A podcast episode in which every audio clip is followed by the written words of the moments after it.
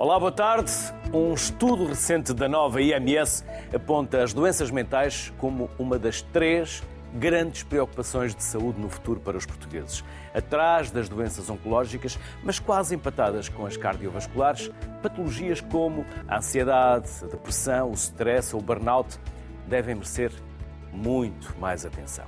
Depois da agravante pandémica, podemos esperar que as nossas políticas de saúde acompanham esta exigência? Será? Começamos com uma das áreas da saúde mental a que costumamos ter menos acesso. João Barbosa é o meu primeiro convidado, é jornalista e escritor e também doente de depressão. Olá, João, boa tarde. Bem-vindo à Sociedade Civil. João, a esperança é mesmo o farol? Esperemos bem que sim.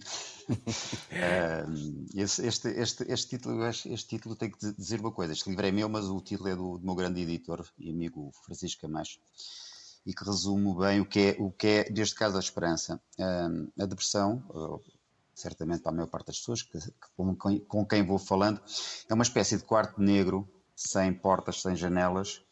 Portanto, a depressão está para tudo à volta e a esperança seria ter uma janela e olhar para fora e dizer está um dia bonito e tu dizes, sim, está está um dia bonito. Uh, neste caso, quando a, densidade é muito densa, muito funda, a minha esperança era a de ter esperança para um dia poder ver. Portanto, um, ehm, isto é quase como aquele fado muito bonito da Raquel Tavares, saudades de ter saudades.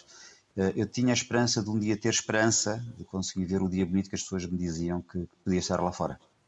João, um dos problemas é que não sabemos onde dói, mas dói por todo lado. Bom, uh, dói. Dói. Há aquela expressão popular que é a dor da alma. É, é isso. É um estado de densidade muito grande. Essa dor é uma dor que se pode dizer que chega à alma. Hum. Incapacitante? Não, não, não é incapacitante. De modo algum. De modo algum. Primeiro porque há, há, há diferentes, diferentes graus de, de, de doença, não é? mas a grande maioria das pessoas é funcional.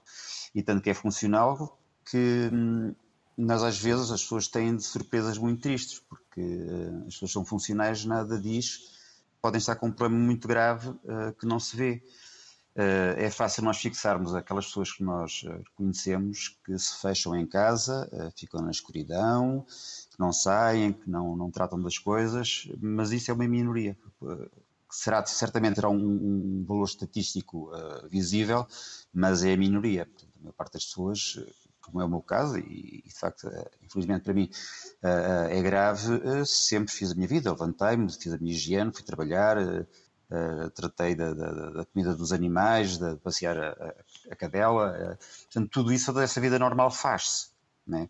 E como a depressão é, é, é, silenciosa e, na maior parte das vezes, invisível, ou há sinais que as pessoas naturalmente não, não, não conseguem diagnosticar, é que um dia eh, alguém aparece, aparece que se suicidou, outra coisa qualquer, uma pessoa não percebe porquê, porque tem um bom emprego, eh, um bom ordenado, uma família aparentemente feliz, tudo mais. Portanto, a depressão não é incapacitante, é absolutamente funcional.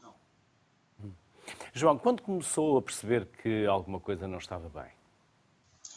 Ora, eu na altura era, trabalhava no Diário Económico e hum, e há um episódio, é tão simples quanto isto. Eh, perguntei, estava a editar, perguntei ao meu colega: tens o texto pronto? E ele diz mais 5 minutos. E aqueles 5 minutos, não sei o que é que tinha, aquela, aquela expressão tinha, não tem nada. Uh, senti qualquer coisa cá dentro e fui-me refugiar na casa de banho, a chorar uh, incessantemente, sem perceber muito bem porquê. E quando acalmo, saio, o, cruzo na casa de banho com, com o diretor e desmancho-me a chorar. Pronto. E aqui há um, um, fenómeno estranho, quer dizer, porque é uma pessoa do nada, aparentemente do nada, uh, uh, desata, desata a ter um, um comportamento destes. Nesse, nesse mesmo dia, eu fui ter com uma, com uma pessoa, uma psicoterapeuta, que, que, me segue, e depois a um, um, psiquiatra. E é na altura que, que se diagnostica o, o, burnout. E no trabalho que se fez, uh, portanto, eu tinha 29 anos, foi em 99, uh, o trabalho que se fez, que se faz uh, com, com, com, o terapeuta, foi foi diagnosticado que a depressão vinha da adolescência e, e tenho, tenho, sinais, quer dizer, uh, escrevi textos que guardei, que quando fiz agora o livro fui, fui buscar, descobri que a, que a minha depressão é, é, muito precoce, portanto aos 14 anos, já a tinha, provavelmente aos 13, e, mas verdadeiramente, só, só, ela só é um, verdadeiramente diagnosticada, tinha 29 anos. É? Depois houve um agravamento mais tarde, aí sim, portanto, onde se chegou a um, um nível de densidade muito, muito maior. Há um estigma, João, que se cria à volta de quem sofre não, deste. Não, diga, diga. Não, não. Ah, assim, ah, ah, vamos ter, ver se eu não me perco no, no, no, no pensamento. Há um estigma moral, ah, seja religioso, que, que diz uma pessoa que se suicida vai parar logo ao inferno. Há aqui um estigma moral. Cada um acreditará ou não em Deus, no inferno, no diabo, onde quer que seja, mas esse estigma existe, está aqui um julgamento moral. Há um outro julgamento moral, não necessariamente de, de cariz religioso, que é alguém se suicida e diz: e, o que é que vai ser aquela família? O pai, a mãe, a, a, a, interessado é que se deixe emocionalmente e eventualmente em termos de, de, de bem-estar, porque acaba um ordenado que, que entrava. E depois existe um outro estigma, que é as pessoas pensarem, aliás, a sua pergunta uh, anterior diz isso. Quer dizer, uh, existe o estigma como se a pessoa que tem depressão não pudesse ser funcional. Não, as pessoas são funcionais. Mas se disser, perguntar a muitas pessoas se conhece alguém com depressão, vai associar a essa pessoa que não, não, não sai de casa, está fechado. Portanto, esse estigma existe. Uhum. O que é que nós, enquanto sociedade, para não falar ainda de quem decide, de quem determina as políticas de saúde pública, o que é que nós, enquanto sociedade, devemos fazer? Devemos estar atentos, devemos ajudar? De que forma é que podemos ajudar João, quem sofre de um problema desta natureza? Eh, não é fácil, não é fácil, tal como eu dizia, a depressão é silenciosa e é invisível. É? Quando se tem alguém eh, com depressão, há sinais, há sinais, não não quer dizer que as pessoas os saibam interpretar. Como é que pode ajudar? Pode ajudar eh, tentando compreender e se a pessoa que vem que está, está em dificuldades, tentar levá-la a uma ajuda profissional, portanto, um médico, ou um, um psicólogo, um psicoterapeuta que possa levar. Uh, depois há outra coisa, há, há graus, é? há graus, há pessoas que estão, têm mais doença, outras estão menos doentes, e própria, a própria, o próprio prolongamento de, de, das coisas, dos comportamentos, mas há sinais. Um, eu, eu li alguns um sinal que, que é muito óbvio. Alguém com 17 anos que diz que quer fazer um, um testamento não é normal uma pessoa aos 17 anos dizer que quer fazer um testamento. Isso é um sinal. Se tiver 90, uma pessoa já passou do, da, da, esperança de vida, é normal que a pessoa uh, se prepare para o seu legado, para deixar o seu legado. Portanto, esse é um sinal. Uma pessoa que constantemente só vê o lado negativo das coisas, possivelmente estará também com, com, com uma depressão. E hum, o que é que se pode fazer? É tentar, tentar compreender, não fazer, sobretudo não fazer juízos não fazer juízos morais, seja ele de caráter religioso ou de pôr a culpa em qualquer coisa mais drástica que possa acontecer, é não, não tratar com, com paternalismo ou condescendência uh, uh, uma pessoa, que, seria muitas vezes algo como o depressivo está depressivo porque quer, apetece-lhe, abre uma janela, tens um dia lindo lá fora e só não vês isso se não quiseres. E, e, isso é um, um julgamento extremamente doloroso, porque uma pessoa está em dor.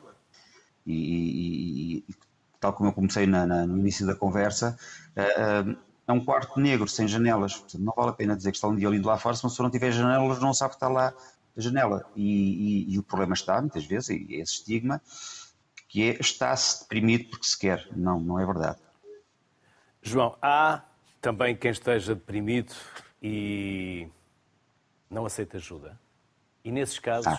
o que se faz? Isso é, isso é difícil, não é? Não se pode ajudar quem não quer ser ajudado.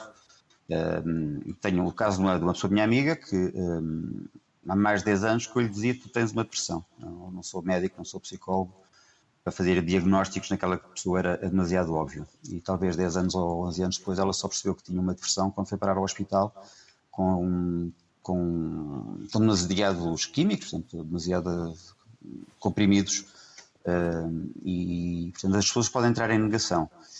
E, nós temos de ver também a depressão, como muitas doenças psiquiátricas, podem ser tóxicas, não é? porque nós tivermos, nós tivermos um amigo que está mal, é? com qualquer doença, nós preocupamos-nos com ele. Com a depressão não, não, não é diferente, ou com a bipolaridade não, não é diferente. E, e, se nós estivermos a dizer à pessoa, tu estás com, com determinado comportamento, isto não, não parece ser saudável, vamos procura de ajuda, e a pessoa disser que não, não quer, não, não há grande coisa a fazer. É? Portanto, o primeiro passo tem que ser, uh, primeiro passo, depois da identificação, tem que ser do próprio. Portanto, se, se eu não me quiser tratar, não me trato. João, qualquer outra doença. Claro, claro. João, e os nossos decisores, quem decide as políticas de saúde pública, estão agora mais atentos, mais conscientes deste problema, desta pandemia, deste tsunami, como já alguém lhe chamou? Uh, estão, não sei, mas eu, eu, julgo que sim. Eu, julgo que sim, porque uh, vêm-se acumulando uh, situações. A pandemia revelou situações, ou destapou situações de depressão, ou, ou causou, causou, causou algumas. E, e, apesar de tudo, acho que se tem feito um, um trabalho, ainda que devagarinho, tem-se feito um certo trabalho de hum, pedagogia, de, de, alguma forma é uma pedagogia de ir falando e as pessoas mostrarem-se, dizer eu tenho um determinado problema, isto acontece assim, e, e, e vão, vão havendo alertas, não é? vão havendo alertas. As, as coisas fazem-se fazem aos poucos. Uh, estranho seria se não fosse também. Eh, não é só nesta doença. Eu lembro mais vezes, eh, gosto de comparar com, com, com duas, com duas eh, situações que às vezes são incompreensíveis. A questão do glúten, e dizer, pá, mas antigamente também se comia pão e não havia este problema do glúten e de não sei o que mais. E a outra, a fibromialgia. Pá, a pessoa está com dor está com dor. Não, não é assim, são doenças. E, e, e são doenças que não, não, não são fáceis de, de, de, compreender. A depressão, as doenças psiquiátricas, não, não é diferente. As pessoas têm determinados uh, preconceitos, uh, não são necessariamente uh, malévolos, malévolos são, são, apenas, são apenas preconceitos, não entendem. E, e o caminho faz, tal como essas duas doenças, que, que, que dificilmente as pessoas compreendem, porque são, se calhar são relativamente recentes em termos de, de, de serem faladas, não é muito diferente destas. As coisas vão-se falando, vão-se vão conversando e é um passo cada vez. É preciso ir andando. João, tem um blog. Tenho, tenho dois até, um está um tá parado, o outro está quase parado, mas um está fechado, o outro não. Que é sobre? É, é, é, é sobretudo um, um, um, de textos, portanto, é, é escrita, escrita criativa, portanto, é, de literatura.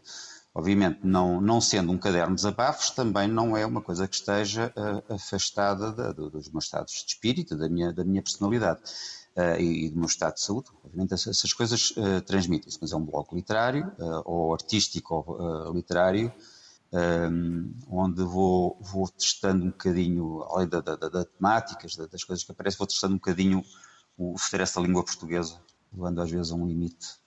E os pontapés e os crimes que infligimos à língua portuguesa, não é? Sim, sendo que estes são, são forçosos, como por exemplo acabar uma frase a meio. É, mas isso, isto é uma coisa consciente. É, é, um, é um, pequeno torpedeamento que eu faço conscientemente e acho que quem lê percebe que é, que é propositado. Pode é não gostar. João, sabemos que a escrita é um ato de solidão. Mesmo assim, uhum. ajuda? Ajuda, claro, claro que sim. As atividades criativas ajudam, não, não apenas a escrita. Eu não tenho, não tenho dados estatísticos, mas se, se, nós formos ver, puxarmos um bocadinho pela cabeça, quer nas artes plásticas, na, na, nas dramáticas, temos vários casos de pessoas que têm eh, um, comportamentos que não são o que nós esperamos das pessoas normalmente. Quer dizer, a Flor Bela Espanca suicidou-se, uma belíssima poetisa. Não é? temos aqui uma ligação entre alguém que tem um problema e, e a criatividade. Uh, Vincent Van Gogh tem os problemas que são, são conhecidos, não, não era doente depressivo, mas tinha de facto uma doença psiquiátrica.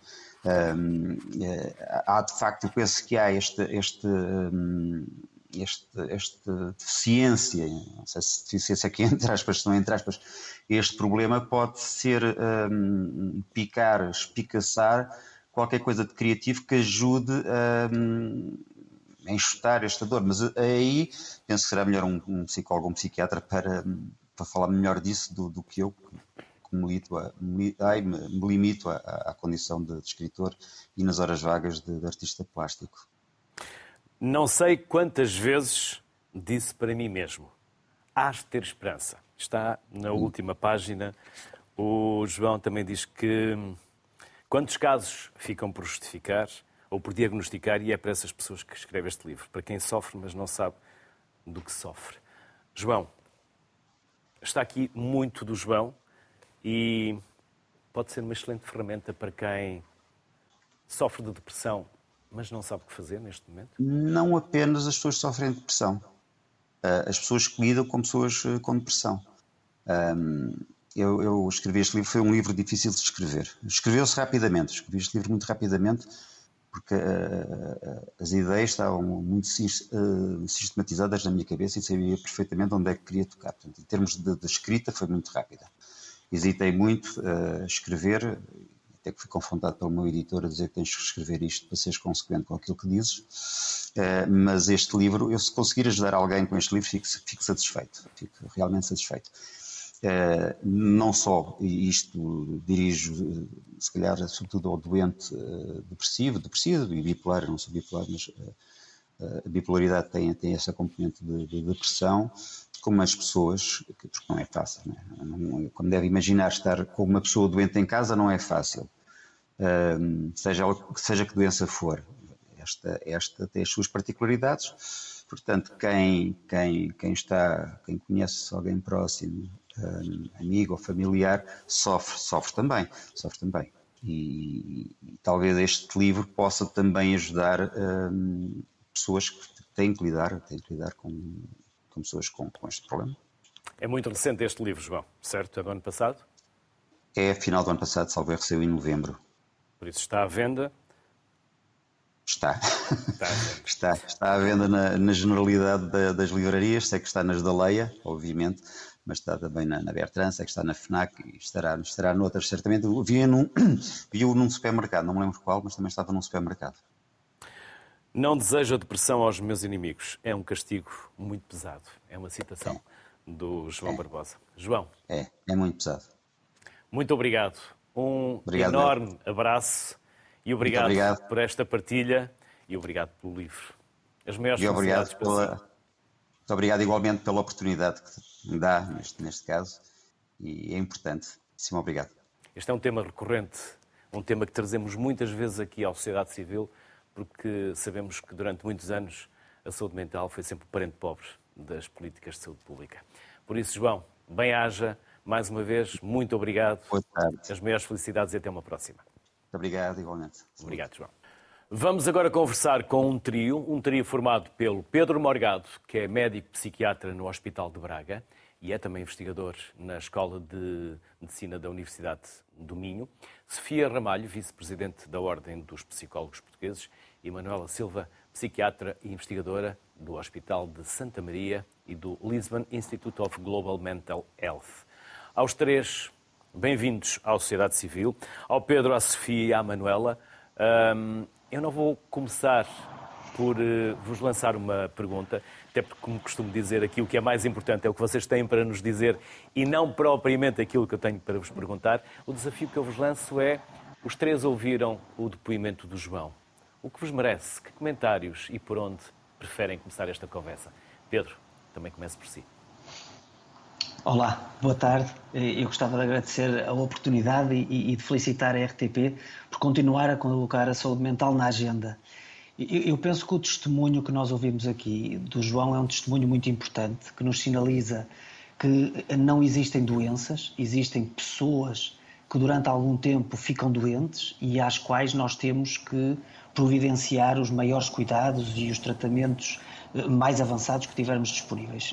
Eu acho que o João contou-nos aqui muito bem uma história de sofrimento, que é a sua história durante um período importante da sua vida, mas, sobretudo, a forma como conseguiu afastar o nevoeiro em que estava preso e como encontrou a esperança através do tratamento, através do apoio profissional, mas também através das suas próprias mudanças, encontrou a esperança que lhe permitiram ultrapassar esta fase de doença e estar hoje muito mais tranquilo naquilo que é a relação que tem com, com, com a sua doença e com a sua vida. E eu diria que também nos sinalizou aqui alguns aspectos que eu acho que são muito importantes para esta conversa, porque seguramente vamos ter que discutir quais são as respostas que a sociedade quer montar para a saúde mental. E a primeira ideia que eu acho que vale a pena nós termos é de que a saúde mental tem que estar em todas as políticas. Muitas vezes nós, quando pensamos em saúde, pensamos no Ministério da Saúde, nos serviços do Serviço Nacional de Saúde ou do Sistema Nacional de Saúde, mas só podemos pensar saúde mental se olharmos para a sociedade como um todo e se olharmos para todos os contextos em que a saúde mental deve ser promovida.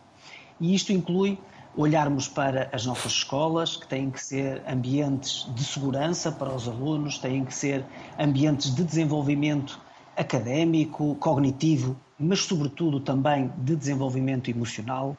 Temos que olhar para o trabalho, onde nós precisamos de políticas que sejam efetivamente promotoras da saúde, temos que olhar para a segurança, temos que olhar para as questões económicas. Portanto, eu penso que nós muitas vezes centramos-nos muito nas respostas de saúde, mas o grande contributo que o, que o João aqui nos deixou é de que a doença afeta todas as dimensões da vida e ela pode e deve ser prevenida através da intervenção em todas as dimensões da vida e em todas as dimensões da sociedade.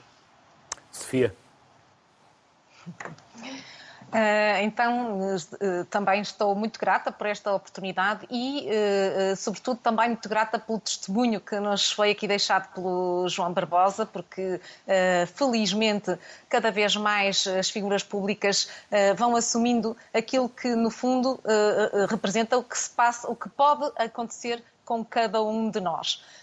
nós sabemos que a ciência psicológica nos diz que todos nós havemos em algum momento da nossa vida experimentar um problema de saúde psicológica e isto deve nos alertar, de facto, eh, para a necessidade de nós estarmos atentos àquilo que vai acontecendo connosco, mas também ehm, para a necessidade de nós providenciarmos junto da população, eh, de toda a população, eh, mais literacia em saúde psicológica que nos permita não só reconhecer esses sinais, em nós próprios, mas também uh, mais literacia em saúde psicológica para que uh, qualquer pessoa possa uh, reconhecer os sinais também no outro e possam se alavancar aqui um conjunto de apoios que as, de que as pessoas possam precisar.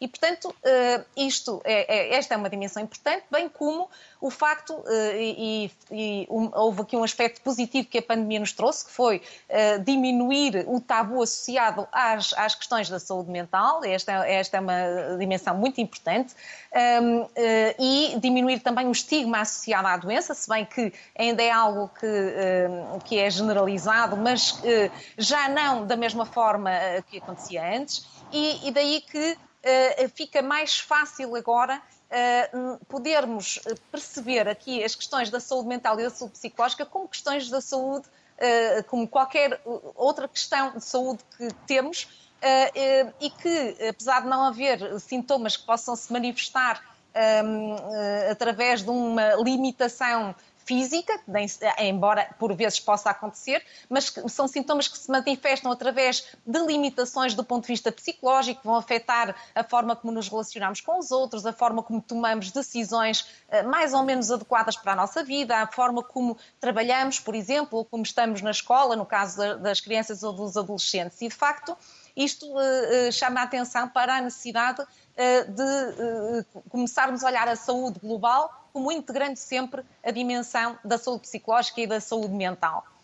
Um, vimos também esta reportagem uh, sobre o número de situações que têm vindo a aumentar. Nós, uh, eu não queria deixar de referir que, mesmo antes da pandemia, o número, pelo menos um em cada cinco portugueses apresentava um problema de saúde mental. Uh, cerca de meio milhão uh, a apresentar problemas de ansiedade, mais meio milhão uh, de, de, portugueses a, a apresentar problemas de depressão, sendo que, no caso da depressão, por exemplo, os valores já antes da pandemia eram superiores àquilo que acontecia na Europa. Portanto, a pandemia veio trazer veio agravar uh, sintomatologia, no caso daqueles que já apresentavam, porque trouxe circunstâncias difíceis de, de gerir e, portanto, aumenta para pessoas que já apresentavam vulnerabilidades prévias, aumenta aqui as, as possibilidades uh, de se desenvolverem outro tipo de sintomatologias e de se agravarem sintomas ou de se manterem sintomas no tempo. Um, e, e, trouxe também uh, experiências uh, de, de, problemas de saúde psicológica ou de saúde mental para, para quem não apresentava essas vulnerabilidades prévias. E é normal que isso aconteça porque houve uh, mudanças muito significativas, quanto mais não seja ao nível das rotinas, dos estilos e da qualidade de vida dos portugueses. Com desafios muito significativos, por exemplo, para, para as crianças e jovens nas escolas, para os adultos nas situações profissionais, para a gestão dos relacionamentos dentro de casa um, e, e, das situações de conflito. Uh, que se agravaram também, fruto de, uh, de, estar mais tempo uns com os outros e, portanto, e poder haver uh, aqui menos estratégias para lidar com uh, situações de conflito quando ele se torna mais permanente e mais evidente, e portanto isto agrava as situações uh, ao longo do tempo.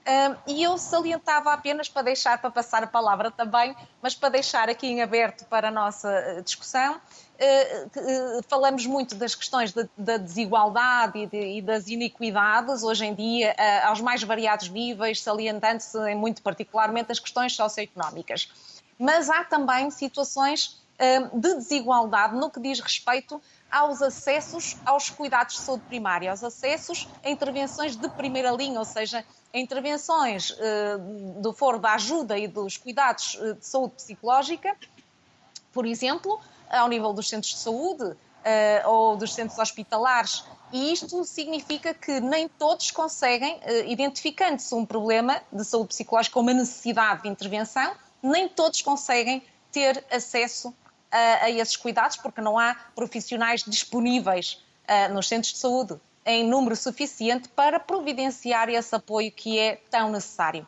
E, de facto, o apoio através da linha telefónica é importantíssimo, ah, mas é um apoio de aconselhamento psicológico, como disse a colega que falou e muito bem, de contenção psicológica, não é um apoio continuado no tempo, como muitas vezes é necessário para situações que se mantêm também elas ao longo do tempo e que se podem agravar caso não haja uma intervenção atempada. Manuela.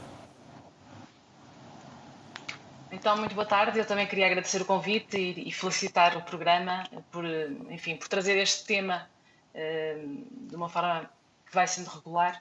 E, bem, já muito se disse, e eu só ia acrescentar, o que me chamou mais a atenção do testemunho do João Barbosa foi, por um lado, ele pôr em causa alguns dos preconceitos que existem dirigidos às pessoas com doença mental, que é, por exemplo, a da sua incurabilidade, da sua incapacidade para viver uma vida integrada e uma vida, enfim, que seja satisfatória para a pessoa. E, portanto, há esta ideia de que as pessoas que têm, têm doença mental, eh, enfim, não só nunca terão, nunca estarão melhor, como são incapazes de fazer a sua vida. E este testemunho do João Barbosa é muito poderoso para nos dizer que não é assim, e nós sabemos que não é assim. As pessoas têm que ter um plano de cuidados adaptado à sua situação uh, e, e, e, ser apoiados para, para, para melhorarem, para ultrapassarem a, a condição clínica. Outro, outra mensagem que me pareceu muito importante é a própria é o próprio testemunho, uh, aumentar a literacia em saúde mental nós sabemos também, em todo o mundo, que um dos principais fatores para que as pessoas que têm doença mental eh, não, não terem acesso a cuidados, eh, enfim, é importante a organização dos cuidados, mas é também muito importante a, a dificuldade que as pessoas têm em perceber em si próprias eh, quando é que uma situação que estão a viver de sofrimento psicológico já é uma doença e, e, é, e precisa de outro tipo de cuidados. E, portanto, tem, temos que aumentar muito a literacia em saúde mental no nosso país e em, em, muito, enfim, em todo o mundo. Uh, por exemplo, no inquérito epidemiológico de saúde mental que foi feito em Portugal há 10 anos, uh, a razão pela qual as pessoas com doença mental, com critérios para terem doença mental, não procuravam ajuda, era em 29% delas era não perceberem tinha uma doença mental. Portanto, este testemunho do, do, que são os sinais, do que são os sintomas, eh, é um alerta para o próprio e é um alerta também para as pessoas que contactam com a pessoa. Eh, também, muito importante, é, eh, estes testemunhos são fundamentais para reduzir o estigma e para e não só aumentar a literacia, mas porque nós só nos, enfim, só reduzimos a, a nossa distância determinadas situações quando conhecemos pessoas que estão a viver essa situação e isso reduz o estigma, que é também muito importante na, na, numa melhor evolução, para uma melhor evolução das, das doenças mentais. E, enfim, isto são, as doenças mentais são doenças que causam muito sofrimento no próprio, que causam também, têm problemas de, eh, de piorarem muitas vezes a qualidade de vida, piorarem a esperança média de vida, estão associadas a mais doença física, portanto, pioram a esperança de vida, aumentam a exclusão social. Portanto, são um problema para o próprio, são um problema para as famílias, mas são um enorme problema para as sociedades, eh, enfim, pela, pelo sofrimento que todos eh, contactamos quando temos alguém com doença mental eh, na nossa esfera de, de relação, mas pelos grandes, por determinarem um ciclo vicioso de exclusão social, muitas vezes, de maiores desigualdades e de uma perpetuação de um sofrimento que muitas vezes vai se transmitindo de geração a geração. Portanto, estes testemunhos não são apenas uh, testemunhos pessoais, mas são um alerta para todos nós para podermos atuar de uma forma mais efetiva para melhorar a situação. Pedro Morgado, nas questões de saúde mental, há patologias de diagnóstico difícil?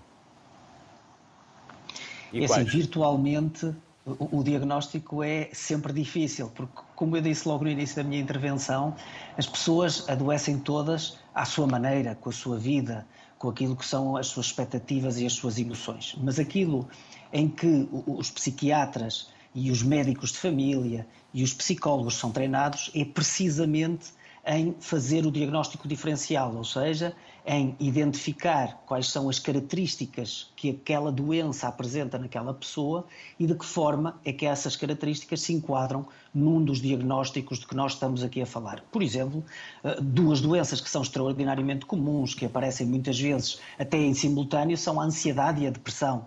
E nós conseguimos, e, e, e, vou aproveitar para fazer aqui já um bocadinho de literacia, também em saúde para quem nos está a ouvir, nós conseguimos distinguir estas duas doenças porque há algumas características, por exemplo, na ansiedade as pessoas normalmente estão um bocadinho mais ativadas, estão mais preocupadas, têm mais sintomas somáticos, como o aumento da frequência cardíaca, o aumento da respiração, quando estão em situações que percepcionam como perigo, e uh, na depressão nós temos um padrão de funcionamento que é, em regra, mais lentificado, dominado por maior tristeza, por maior uh, cansaço, maior incapacidade em produzir pensamentos. Portanto, é através deste tipo de diagnóstico diferencial que nós vamos selecionar qual é que é o diagnóstico que melhor se aplica à pessoa que temos à nossa frente.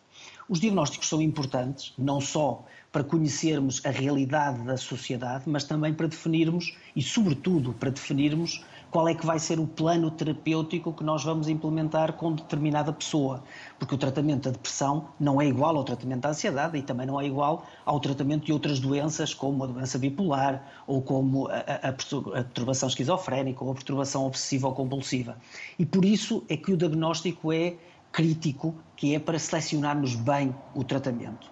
Respondendo agora muito diretamente à sua pergunta, de facto, às vezes há situações que são muito complexas, seja pelo seu tempo de evolução, seja porque os sintomas não se apresentam da forma mais típica e seja também porque em psiquiatria nós não temos muitos exames que nos auxiliem no diagnóstico, portanto, todo o diagnóstico é clínico, ou seja, é feito na entrevista com o paciente e na observação daquilo que o paciente nos diz e da forma como se comporta e, portanto, de facto, o diagnóstico em psiquiatria, o diagnóstico em saúde mental é algo que é difícil, é algo que é complexo, mas é algo para o qual, felizmente, existe eh, boa formação em Portugal e, portanto, eu penso que a maioria dos profissionais que trabalham nesta área estão capacitados para fazerem este diagnóstico nos diferentes níveis de cuidados.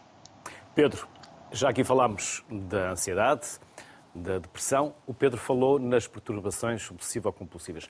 Como se detectam, como se diagnosticam e como se tratam? Que terapêuticas? Ora bem, as perturbações obsessivo-compulsivas têm uma característica muito particular, que está no seu nome, que é a maioria dos doentes tem obsessões e tem compulsões.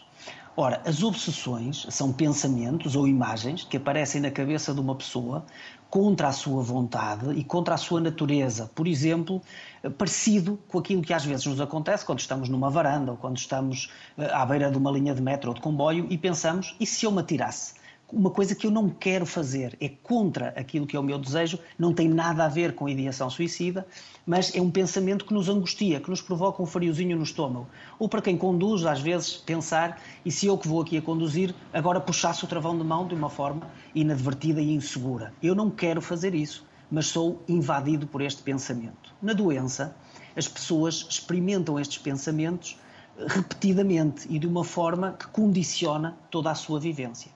De modo que, estando sujeitas a estes pensamentos, acabam por adotar comportamentos que apenas servem para se tranquilizar dos pensamentos. Por exemplo, eu fico com a ideia de que o gás não está bem fechado em minha casa ou de que as portas não estão bem fechadas e a seguir vou fazer as compulsões, que são verificações excessivas e repetidas das portas, do gás, da lavagem das mãos, ou, por exemplo, se eu estiver junto ao metro e, e, tiver este medo de me atirar, eu afasto-me ou até evito ir para a linha de metro porque sei que vou ser assaltado por estes pensamentos.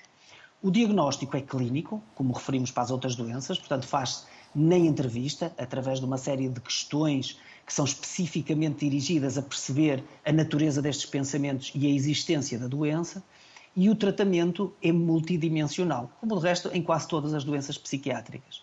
Portanto, o, o tratamento da doença obsessiva ou compulsiva é feito através de medicações. Nós utilizamos, sobretudo, agentes serotoninérgicos e dopaminérgicos, traduzindo por linguagem um bocadinho mais comum, antidepressivos e antipsicóticos. Este é outro problema da psiquiatria, porque os medicamentos têm nomes que não correspondem às doenças que eles tratam uh, especificamente, e, portanto, utilizamos estes tipos de medicação para tratar, mas também, e muito importante, associamos psicoterapia cognitiva ou comportamental, que é uma modalidade específica de psicoterapia em que se trabalham estes pensamentos e que a pessoa tenta evitar fazer as compulsões. Portanto, idealmente temos que juntar as duas coisas para que o tratamento seja bem sucedido.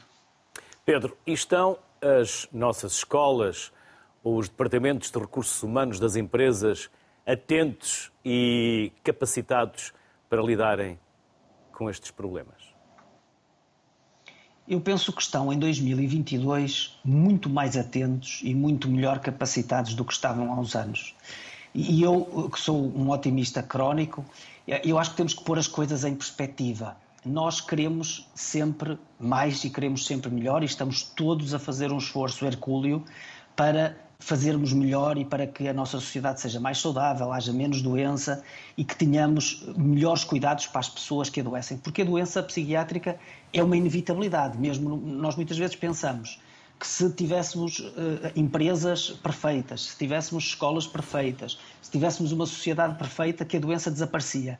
A doença não desaparecia, porque estamos a falar de doenças que são doenças do cérebro, que têm uma manifestação, como aqui foi dito, no funcionamento psicológico da pessoa, nos seus pensamentos, nas suas emoções, na, na sua forma de se relacionar com os outros, mas são doenças do cérebro e, portanto, elas iam existir na mesma.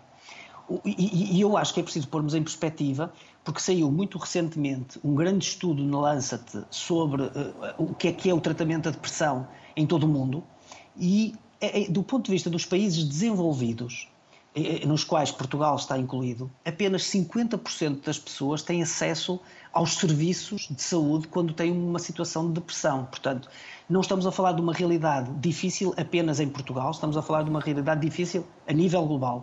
E menos de 20% das pessoas têm acesso ao tratamento farmacológico e psicoterapêutico adequado para a depressão no conjunto dos países mais desenvolvidos. E, portanto, os problemas que temos em Portugal, no fundo, replicam aquilo que são os problemas que acontecem noutros locais. Nós temos hoje, então, empresas e escolas mais eh, atentas a este, a este problema, mas temos necessariamente um grande caminho a fazer. E, se me permite, deixe-me destacar aqui como muito positivas as declarações do Sr. Ministro da Educação, ainda há, aqui há alguns dias, quando apontava como uma das missões da escola, não apenas a aquisição de competências e de conhecimentos, que é naturalmente muito importante, mas, sobretudo, a aquisição desta capacidade emocional de lidar com a adversidade, de construir relações. A escola enquanto um espaço positivo onde todos se podem desenvolver nas suas diferenças, onde todos aprendem a gerir as suas emoções e onde todos estão mais bem capacitados, não só para exercerem as suas profissões, mas sobretudo para serem cidadãos completos que contribuem para a sociedade de uma forma verdadeiramente completa e em todas as suas potencialidades. Porque isto é que é promover a saúde mental.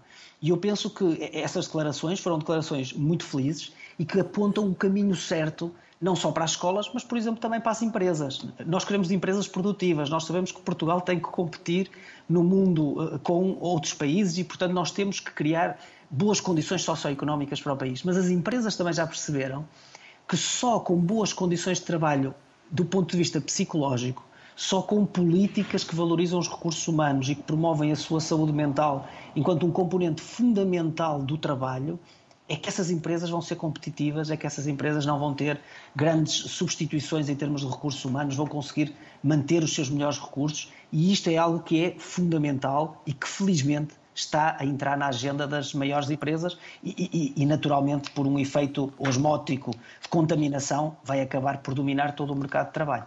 Pessoas saudáveis e felizes entregam mais. Sofia Ramalho, e há psicólogos suficientes para as escolas portuguesas?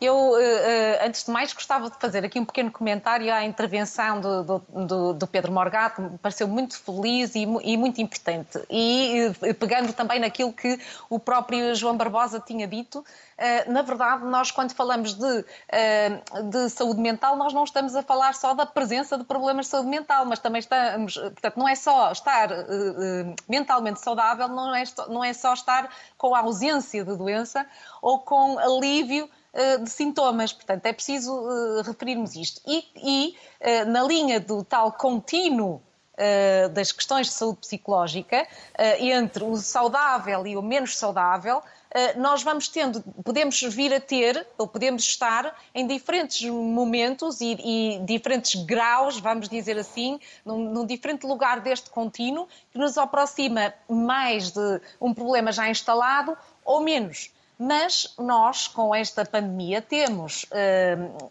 evidências de que aumentou de forma significativa os, o, o, uh, o, sofrimento psicológico. E nem sempre este sofrimento psicológico requer uma intervenção remediativa no sentido de resolução uh, da, da, sintomatologia um, por via da, da psicoterapia uh, continuada ou por via uh, da, da, farmacologia. Aliás, há todo um trabalho ao nível da prevenção e da promoção eh, da saúde psicológica que é absolutamente essencial, no fundo, para capacitar as pessoas para lidar com estas situações de diversidade, como, como falava uh, o Pedro. Uh, e nesta uh, circunstância, respondendo de forma mais direta à sua questão, neste momento, mais importante do que uh, o número de psicólogos nas escolas é o número de psicólogos nos contextos de saúde, nomeadamente os, uh, nos cuidados de saúde uh, primária. Porquê? Porque os psicólogos que estão nas escolas estão a intervir. Um, eh, e que devem estar a intervir e disponíveis para intervir, por exemplo, no desenvolvimento de, das uh, competências uh, dos alunos, nomeadamente as competências sociais e emocionais, para que eles estejam uh, mais capazes para lidar com as circunstâncias eh, da pandemia que os afetaram do ponto de vista dos relacionamentos com os outros, do ponto de vista da sua relação, motivação e atitude face à aprendizagem, do ponto de vista das dificuldades eh, que se geraram, por exemplo, nas dependências eh, das, dos, das dependências online, nas, nas, em,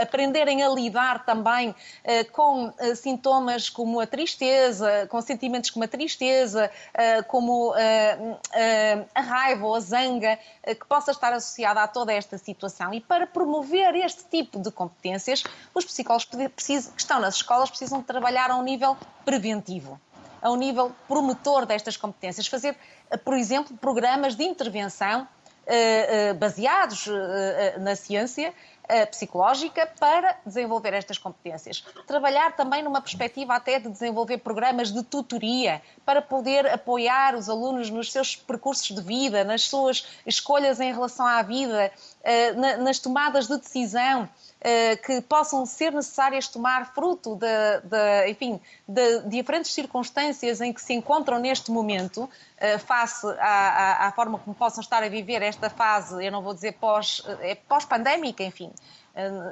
e, e, e tomar decisão em relação a si próprios e à sua vida, que é tão importante, já para não falar da intervenção com a comunidade na sua generalidade, porque nós temos aqui também eh, um conjunto significativo de professores que estão a acusar sinais de cansaço, também sinais de sofrimento psicológico e que também necessitam, eh, eles próprios, de apoio para uh, poder responder a estes, a estes desafios e mais aos desafios provocados pelas novas necessidades que os alunos têm nos, nos contextos da sala de aula. Uh, portanto, o que eu queria dizer é, para que os psicólogos das escolas possam estar concentrados neste trabalho, uh, os psicólogos não podem estar a fazer psicoterapia ou intervenções do foro mais clínico no contexto de, das escolas. É necessário, claro, e sempre que necessário, os psicólogos estão uh, disponíveis para uma intervenção individualizada ou individual, os psicólogos que estão no contexto da escola, mas um, não, não devem fazer no contexto da escola uma intervenção mais clínica. E há situações uh, que requerem uma intervenção mais clínica e para isso é preciso encaminhar Uh, uh, crianças e jovens para os cuidados de saúde primários. Se nós não temos psicólogos que possam acolher e prestar esses cuidados de saúde primários, esses cuidados psicológicos, a fazer a intervenção psicológica nos contextos de, de, por exemplo, centros de saúde ou centros hospitalares, então nós estamos a, a obrigar a que os psicólogos que estão nas escolas estejam concentrados em desenvolver trabalho de remediação que não vai permitir, no fundo, hum, eh, a intervenção que devia acontecer de prevenção e de promoção do desenvolvimento de, de, de, das crianças e dos jovens nas, nas, nossas escolas e do desenvolvimento de toda a comunidade educativa, eh, porque é preciso, de facto, voltar a trazer hum, uma maior percepção de bem-estar para a comunidade educativa eh, e trazer mais literacia em saúde psicológica, a começar também nos próprios contextos educativos, e mais competências para as pessoas aumentarem a sua resiliência e a sua capacidade de responder às adversidades, porque eh, agora tivemos uma crise pandémica, amanhã poderemos ter outro tipo de crises, como aliás já, já verificamos quando foi eh, na altura dos, dos fogos em Portugal. Tivemos uma situação de crise que afetou também as escolas, neste caso do centro do país, eh, e outras crises nós podemos esperar, e o que importa aqui é preparar todos para, para responder de forma mais positiva. Eu vou aproveitar para me despedir do Pedro Morgado, porque sei que o Pedro Morgado está a ficar sem tempo. Também não o queremos atrasar, Pedro. Agradeço desde já a simpatia que teve em estar connosco. Obrigado, as minhas felicidades. Despeço-me também da Sofia Ramalho, aos dois. Muito obrigado. Obrigado pelo Muito tempo que nos dedicaram e para já ficamos com a Manuela Silva para conversarmos um bocadinho mais. Felicidades aos dois. Obrigado. Boa tarde. Manuela, estávamos aqui a falar da pandemia Vivemos mais de dois anos numa agenda mediática monotemática à volta da pandemia. Estamos agora numa nova uh, agenda monotemática com a guerra. Isto só piora. É, isto só piora e, enfim, e, e vai-se somando, não é? Vai-se somando. Nós somos uma, um país com elevados níveis de ansiedade e e a ansiedade vive da incerteza de não saber o que vai acontecer e, portanto, isto é o, enfim, é a receita para que potencialmente a situação eh, pior, não é? E, portanto, é uma oportunidade e é uma, uma fase das nossas, da nossa vida coletiva em que é particularmente premente que nos organizemos para estar mais atentos às necessidades, para conseguirmos detectar as necessidades em saúde mental de uma forma mais, eh, mais precoce, mais eficaz e conseguimos dar respostas, não é? Eh, já os meus colegas já foram uh, falando de vários aspectos muito importantes. Uh, aqui eu acho que uh, uma das, uma das palavras-chave para uma melhor resposta que podemos dar é a colaboração. Nós precisamos de, enfim, de, de saúde mental em todas as políticas, em todos os setores das políticas públicas e nos setores no emprego, na, no, na, educação, na justiça, qualquer que seja. Precisamos também de uma confluência de vários saberes eh, que, que partem eh, de, de, várias, de várias classes profissionais que trabalham na, na saúde mental e, portanto, ter esta ideia também que as equipas multidisciplinares são cada vez mais uma, um, algo que é fundamental para, para haver melhores resultados e, enfim, eh, os cuidados de saúde mental, como são preconizados pela Organização Mundial de Saúde, eh, dizem que num primeiro nível eh, são os autocuidados, portanto, cada pessoa desenvolver capacidades de autoestima, de resiliência, de capacidade de gerir aquilo que lhe vai sucedendo, ter cuidados informais, apoios de, de, das pessoas com quem vive ou com quem contacta é fundamental, mas depois o nosso modelo, e é o modelo que, que é importante que concretizemos cada vez mais, é haver um primeiro nível de cuidados ao nível dos cuidados de saúde primários, que são quem está mais próximo, quem conhece as pessoas de uma forma continuada e quem pode dar uma primeira resposta eh, quando há problemas de saúde mental e só depois passar para níveis mais especializados e mais diferenciados de cuidados. Manuela, vocês têm um projeto que foi premiado pela FLADS. Quer falar-nos dele uhum. e em que consiste? Exato. Portanto, o nosso, o nosso projeto, que é um projeto que envolve três hospitais aqui da área metropolitana de Lisboa, o, o Centro Hospitalar Universitário de Lisboa Norte, Santa Maria de Valente, o Beatriz Ângelo e o Centro Hospitalar Lisboa Ocidental, é um, é um projeto focado eh, nas pessoas com doença mental grave. Portanto, é numa, num grupo muito específico. E qual é a grande dificuldade eh, com, no, no acompanhamento das pessoas com doença mental grave? Já se foi falando das dificuldades de acesso, mas muitas vezes depois o que acontece também, pela própria natureza das doenças, é haver uma dificuldade de continuidade de cuidados.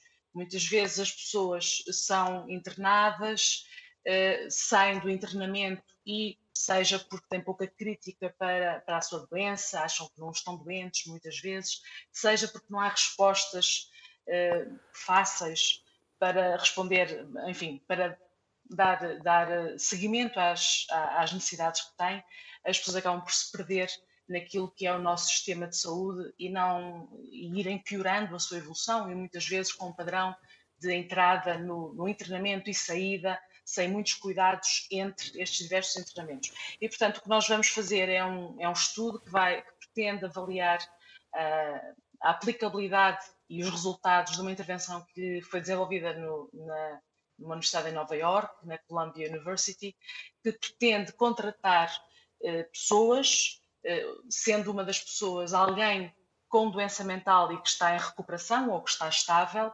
e que vão acompanhar a partir do momento em que estas pessoas com doença mental mais grave, a partir do momento em que elas têm alta do hospital, vão acompanhá-las durante alguns meses para perceber como é que podem melhorar uh, a adesão ao tratamento, como é que podem desenhar com as pessoas um plano individual de cuidados que dê resposta àquilo que efetivamente pode melhorar uh, o prognóstico. E, e, e, o nosso desenho de estudo é esse: é perceber se a contratação e a, e a introdução na equipa terapêutica destas duas pessoas melhora o prognóstico eh, destas pessoas que são pessoas que têm uma, enfim, se há dificuldades de acesso e dificuldades da qualidade de cuidados eh, de uma forma geral em muitas, para muitas pessoas com doença mental, nestas, nesta, nesta população específica ela é muito, é muito sentida e tem um impacto muito grande numa pior evolução. Manuela Silva, parabéns e obrigado, muito obrigado pelos contributos que nos deixou. Bem-haja. Por fim, vamos chamar Ana Pinto Coelho, que é terapeuta e diretora do Festival Mental. Olá, Ana. O que é o Festival Mental? Olá, boa tarde. Boa tarde. Peço desculpa, não ouvi qual era a pergunta. O que é o Festival Mental? Ah, isso é uma pergunta um bocadinho complicada de fazer para dizer assim tão pouco tempo. Ah, eu acho que mais fácil é dizer mesmo o site www.mental.pt e está lá tudo. São seis edições, seis anos de trabalho, um, onde já aconteceu tanta coisa, tanta coisa, para dizer assim rapidamente o que é, é difícil mesmo. De tudo o que tenho estado aqui a ouvir de, de, dos convidados anteriores, uh, basicamente tudo o que aqui foi dito nós já, já falamos dentro do, do, destes anos e ao longo das, das M-Talks no, no, Festival Mental. Ao longo das M-Talks for All também com cento e poucos convidados na altura do, do confinamento para tentar ajudar as pessoas. E este ano focados no, no, medo, trauma e superação e direitos humanos, entre outras dimensões, dificilmente o festival estaria mais ajustado aos tempos que temos vivido. Portanto, um, e para trás, falando de dependências, falando de fome, falando de Alzheimer, falando de demências, falando. É um universo muito grande.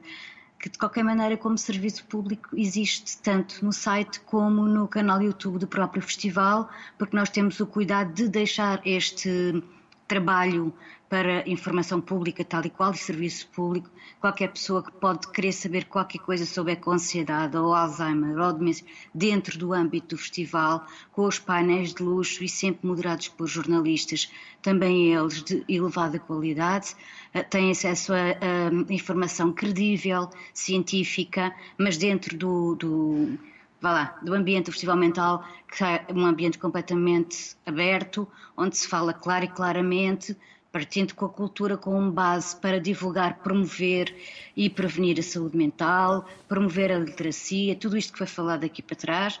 Portanto, é fácil, o canal do YouTube há muito, muito, muito para ver. Há uma relação entre a cultura e a saúde mental?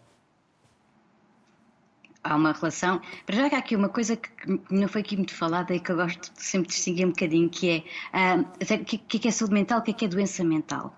E, e fazer logo essa triagem, acho penso que seria, teria sido importante, uh, sobretudo com as pessoas que aqui estiveram antes. Um, para mim é evidente que sim, se eu não acreditasse nisso, não estaria a fazer este trabalho há tantos anos e, e, com tantos parceiros que felizmente se vão mantendo, seja a nível do Ministério da Saúde, a nível do Ministério da Cultura e este até com o, o alto patrocínio do Sr. Presidente da República. Isto para dizer o quê? Para dizer que em termos de, de partilhar emoções e começar desde logo novo, desde que temos o Mental Jovem, que foi este ano muito, muito, uma programação muito maior do que nos outros anos e com muito sucesso, diga-se de passagem. Há que promover junto dos jovens, mas saber como fazer esta comunicação. Não é promoção por promoção, fazer por fazer uma ação aqui e ali desgarrada que depois não serve propriamente nada. Isto tem que ser um trabalho sustentado, sustentável e de facto com políticas e apoios a sério por trás. Um, e claro que para mim, do nosso ponto de vista, de mim, da minha equipa e de outros festivais congêneres na Europa, não somos os únicos a fazer este tipo de festival, a cultura é sem dúvida um ponto muitíssimo importante para começar logo a quebrar o gelo na partilha das comunicação das emoções, na, na partilha de com artistas a, a nível da criatividade, a nível tanto do espectador como do próprio artista, do encontro, um, de perceber que de saúde mental estamos a falar de todos nós não há absolutamente ninguém neste mundo que seja humano e não tenha uma saúde mental a defender. Portanto, daí que eu gosto de distinguir bastante a doença e, e para a saúde mental é mesmo para todos e, e de todos e, portanto, claro que sim. Uh, nós na cultura temos maior, uma vastidão imensa de, de plataformas para comunicar tanto a receber conteúdos como a partilhar conteúdos. Pode ser através da arte, das artes plásticas, pode ser através do cinema, da, da dança, pode ser através do teatro, pode ser através da literatura, pode ser através da fotografia, pode ser nunca mais acaba. E vamos ver como este mundo da cultura é tão rico, tão rico, tão rico, não há absolutamente nada que não se possa encontrar lá, em que qualquer ser humano não se identifique com, seja com uma música, seja com um livro, seja com o que for.